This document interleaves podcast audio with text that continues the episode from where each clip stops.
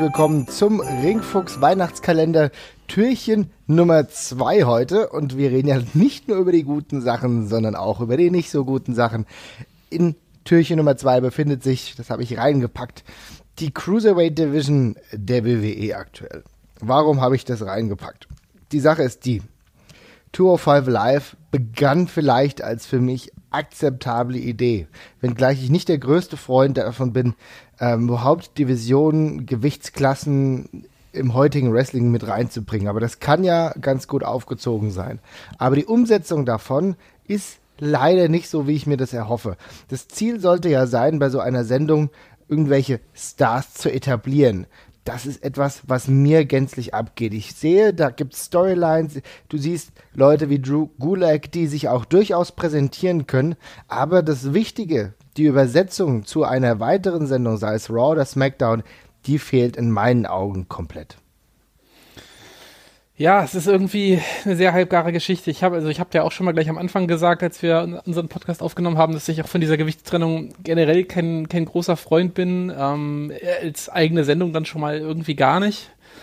Ähm, und es ist tatsächlich so, ich irgendwie, es ist ganz komisch. Es ist zwar irgendwie eigenständig, aber ähm, es fühlt sich trotzdem nicht so an. Also es fühlt sich an noch als wie ein Anhängsel von den anderen Shows und bei, bei der Hälfte der Leute weiß ich nicht, warum sie in dieser Show sind. Bei der anderen Hälfte interessiert es mich gefühlt nicht.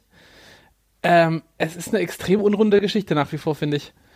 Ja, und mir gefiel auch von Anfang an nicht, dass es so pseudo verflochten in Raw war zum Anfang. Also ich meine, mhm. du hattest natürlich immer noch das eigene, den eigenen Bereich, aber diese Pseudo-Verflechtung, ich fand die Idee die, hat mal was, wenn du es mal speziell machst, wenn du für, für ein Pay-Per-View, beziehungsweise wenn du für ein äh, Titelmatch das machst, dass du dann die Ringe äh, anders machst, farbig und so. Das finde ich sogar noch akzeptabel, aber nicht für jedes Mal. Ich denke, es wäre doch viel sinnvoller, die Leute, die du gewonnen hast, dadurch, durch dieses coole Cruiserweight Tournament, dass du die doch mit einbaust und du kannst doch den, den Titel musst du auch normal laufen lassen, sei, der, sei es jetzt bei SmackDown oder bei Raw.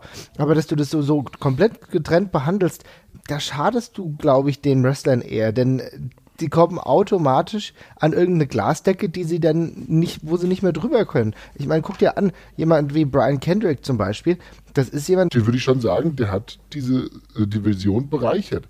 Aber der hat es trotzdem nicht geschafft, in die Main-Shows zu kommen. Und ich glaube, das war auch so ein bisschen ein Grund, warum Neville im Endeffekt jetzt von der WWE weggegangen ist.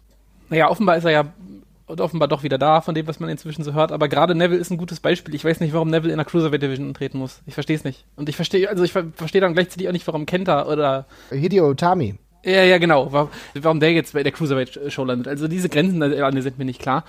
Ich, ich, finde halt einfach, es braucht, es braucht diese, es braucht diese separate Division einfach nicht mehr. Ich meine, nie, dieser, dieser, es, es wird nie ein gleichwertiger, gleichwertiger Titel sein. Die Hälfte der Leute können genauso gut gegen gegen Heavyweights catchen und dergleichen. Das ist kein Problem und für den Rest gibt es auch noch normal, genug normale Titel im normalen Roster, finde ich. Also, ähm, gerade wenn man dann halt einen Enzo Amora als, als Champion hat, der die Sache ganz gut macht und so, aber ich meine, es ist jetzt auch niemand, um den man so eine Sendung aufbauen kann, finde ich langfristig. Und ja, wie gesagt, diese, diese Gewichtstrennung, die macht für mich im Wrestling einfach sehr bedingt nur Sinn. Wenn, dann muss man es sehr, sehr konsequent durchziehen. Aber ich kann mich nicht mehr daran erinnern, wann es das letzte Mal auf dem amerikanischen Markt war, dass das ein prestigeträchtiger Titel gewesen ist in einer großen Promotion. Hm. Du brauchst ja also. auch die Möglichkeiten deiner Leute, die du da hast. Ich glaube, es wäre sehr, sehr viel sinnvoller, wenn du einfach sagst, wir machen dieses Cruiserweight Tournament, das hatten wir. Ja, genau. Und das war genau. an sich vollkommen in ja. Ordnung. Ja? Stell dir ja. mal vor, sowas könnte die WWE im Jahr 2018 ja auch mit äh, Super Heavyweights machen. Die könnten theoretisch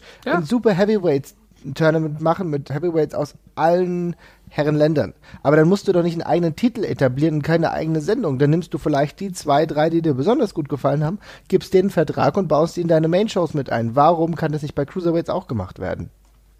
Ja, verstehe ich auch nicht. Und dann kommt halt noch die andere Sache dazu, das, du hast es schon angesprochen, dass die Production ist halt irgendwie eigen, aber irgendwie auch nicht eigen genug. Also wenn, dann braucht man da, finde ich, auch eine ganz klare Trennung halt von, wie es bei NXT halt auch passiert, damit sowas funktioniert. Mhm.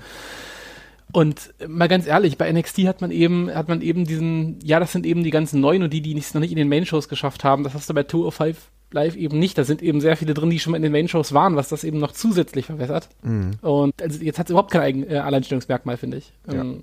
Genau das, das ist ja auch es ist ja auch selten so, dass Leute direkt da hinkommen, einfach nur. Ja.